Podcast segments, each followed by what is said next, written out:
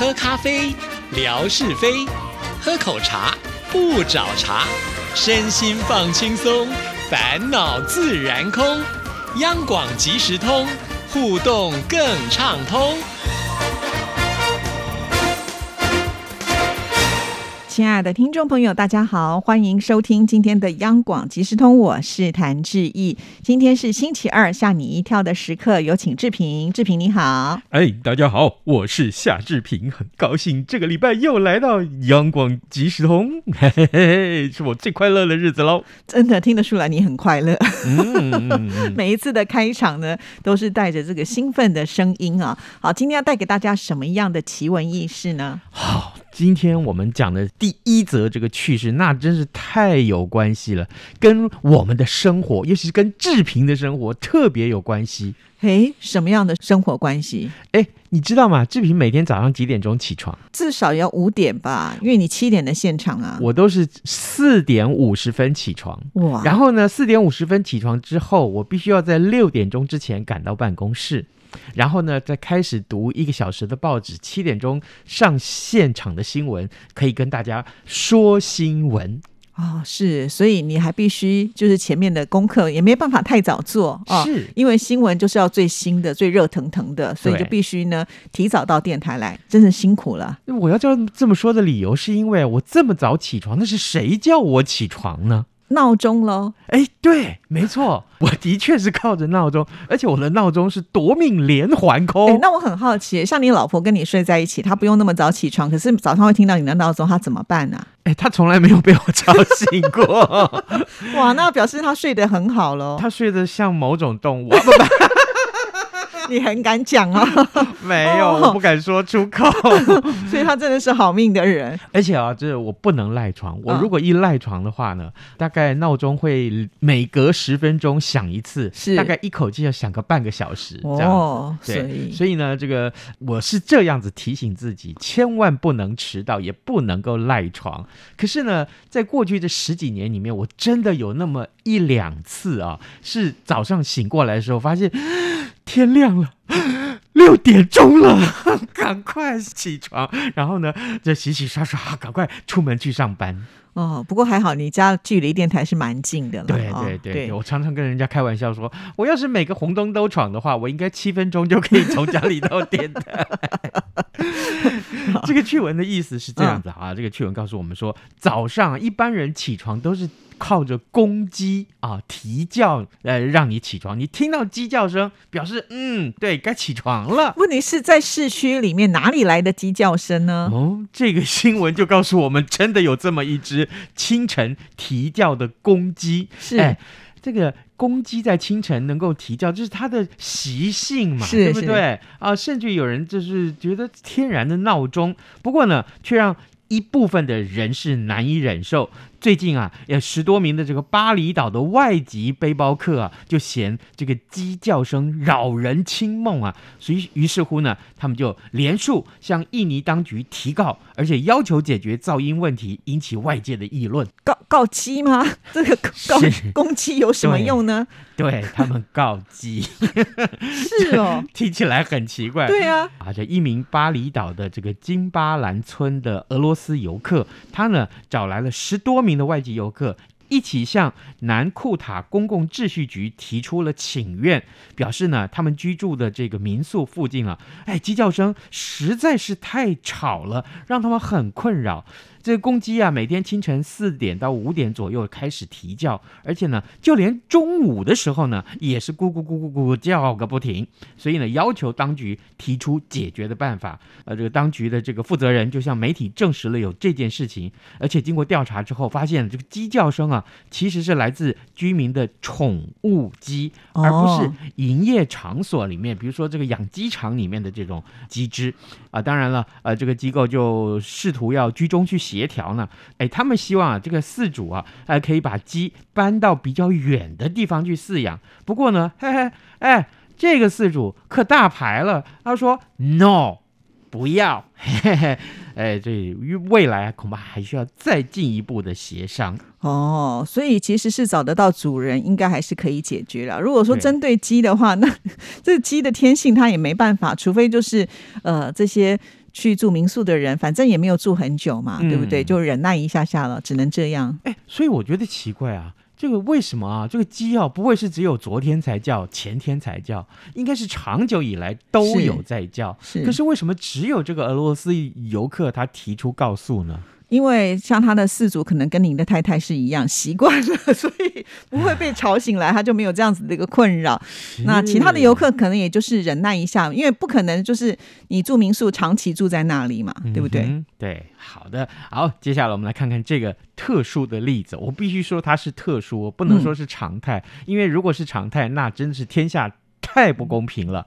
这个谭志毅小姐，我想先请教你，你大学考试考上了文化大学的音乐系，对不对？对，那你是当初很努力吗？当然努力喽。啊，对啊，因为我们那个时候真的是不好考哎、嗯对不对？因为以前不像现在，可能录取率比较高，那也很担心会落榜啊，所以当然要努力啦。那个时候我记得录取率，照我们的年纪来讲，应该是每一年的大学联考的录取率应该是百分之二十三到二十五左右，差不多吧啊就是嗯每五个人去考，大概有一个人才可以考得上，啊，考得上。可是现在不是，现在就是十个人去考，十个人都可以考得上。好，在日本的福冈县有一名十八岁的女高中生呢，哎，她呢患有嗜睡症，也就是说啊，她不管什么时候都想睡觉。哇，她就睡美人喽。哎 你是在说我吗？没有了。结果呢，你知道吗？她呢一天只吃一餐，然后呢，其他的时间几乎都在睡觉。但是，但是他因为这样就考上大学了。所以不用读书，他就能够考上，他是天才喽。让我们来看看这个报道怎么告诉我。我实在是，如果这样继继续再念下去，我可能会觉得说，这个世界会不会太不公平？你知道吗？我可是考了五年才 考得上大学，是啊，我念到高五啊。真的、啊。对呀、哦，高三毕业以后，大家考大学，我没考上，后来我又去念补习班，念了两年呢、哦，原来如此。所以呢，我看到这个新闻，我就特别的火，你知道吗？那这新闻里面告诉我们啊，这个、呃虽然可以一直睡觉不去上课啊，呃，听起来是很幸福的事情，但是这个女生啊，其实是为自己的这个体质所苦，经过了一番努力，她呢才从她的这个高中啊，呃，毕业，而且考上大学。那跟失眠跟短眠症来相对呢，那其实这个女生她的睡眠时间很长很长。她小学的时候曾经还拿过全勤奖，但是呢，到了国中二年级之后，就突然觉得他的身体状况怎么有了改变。他开始就是一天只能吃一餐，然后其他时间都在睡觉。可想而知啊，他根本就没有办法上学。对呀、真的是这样。后来呢，他去到了参观了一个这个所谓的公立高中的考试说明会，他才喜欢上那个高中。于是乎呢，啊，就一一天就少睡一点吧。可是也没办法。那这个幸好这个高中的校长很喜欢他，很欢迎他。于是乎呢，就进入了那个学校去就读。但是呢，哎，这个他在学校里面表现的还不错，当上了学生会的副会长。但是其实还是被她的体质所苦。呃，这位女学生尽量在平日只睡六到七个小时，但是假日的时候，吼吼吼，那可不得了，她就真的是睡到十二到二十个小时。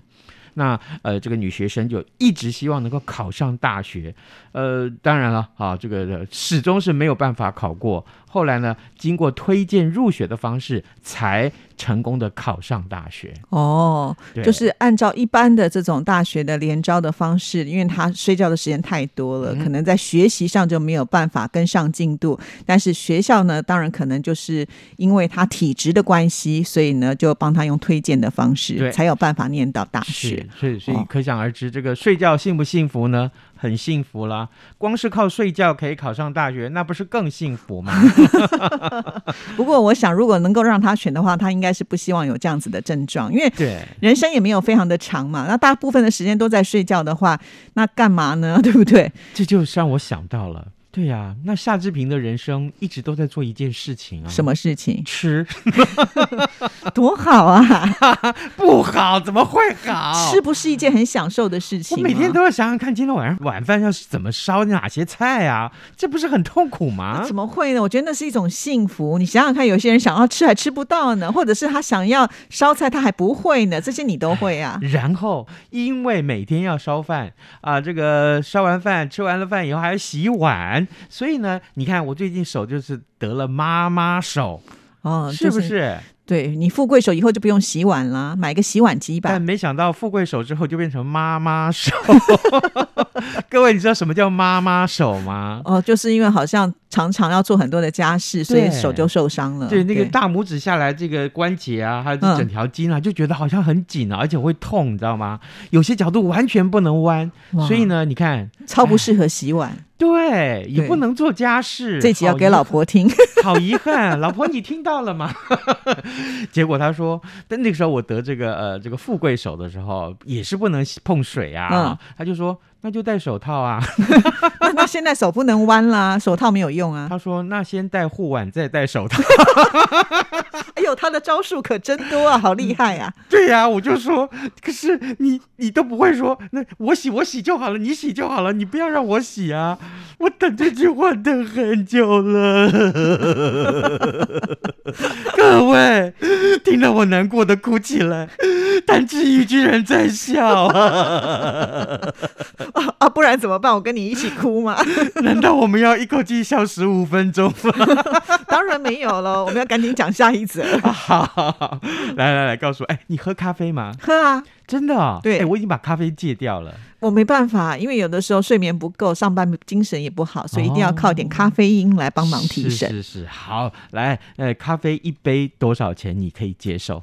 我啊，因为常常喝，所以不能太贵。嗯，像星巴克的那种我就嫌贵了，哦因为像比如说呃便利商嗯店就比较便宜嘛，那我们就会去买便利商店，而且我们电台嗯大厅就有，才二十块而已。啊，对，讲到这个，各位听众，如果你想来央广参观的话，我一定请你喝一杯，好吧？哈，这个支票会不会开的太远了？